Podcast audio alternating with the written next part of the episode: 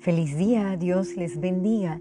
Espero que se encuentren con bien. William James dijo lo siguiente, el mejor uso de la vida es emplearlo en algo que sobreviva.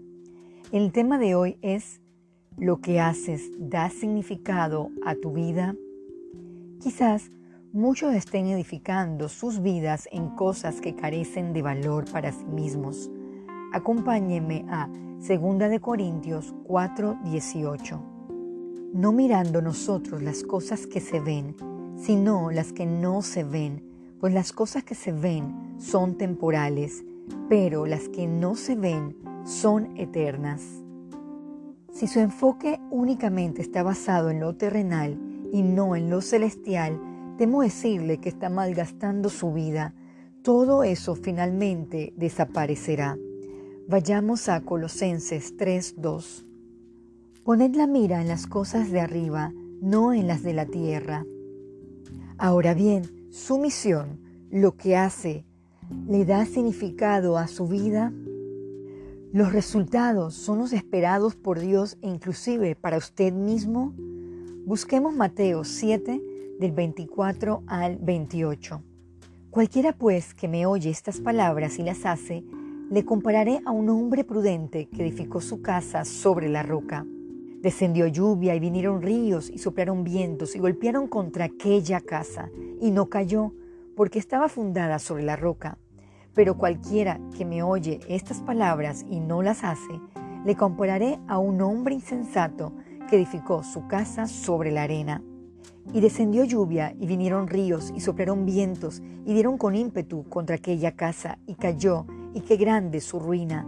Y cuando terminó Jesús estas palabras, la gente se admiraba de su doctrina. ¿Edificamos nuestra vida sobre la roca que es Jesús? ¿Estamos siendo frutíferos? En Mateo describe a un hombre insensato, malgastando tiempo en cosas sin valor, desgastando esfuerzos y recursos sin ningún tipo de fundamento seguro. No edifiquemos en nuestra carne.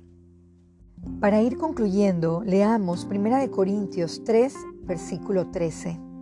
La obra de cada uno será manifiesta, porque el día la declarará, pues por el fuego será revelada, y la obra de cada uno cual sea, el fuego la probará.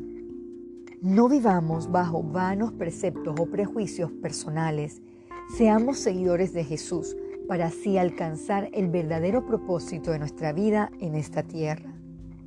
Jesús nos enseña como ningún otro hombre lo ha hecho jamás. Emplee su vida en algo que sobreviva. Oremos. Amado Padre, pedimos perdón por dejarnos arrastrar por la carne y nuestro vano razonamiento. Ayúdanos a edificar nuestra vida sobre sus fundamentos, o sea, su palabra, para así alcanzar vidas de valor, con sentido y propósito, lo que reste de nuestro andar. En Jesús oramos. Amén.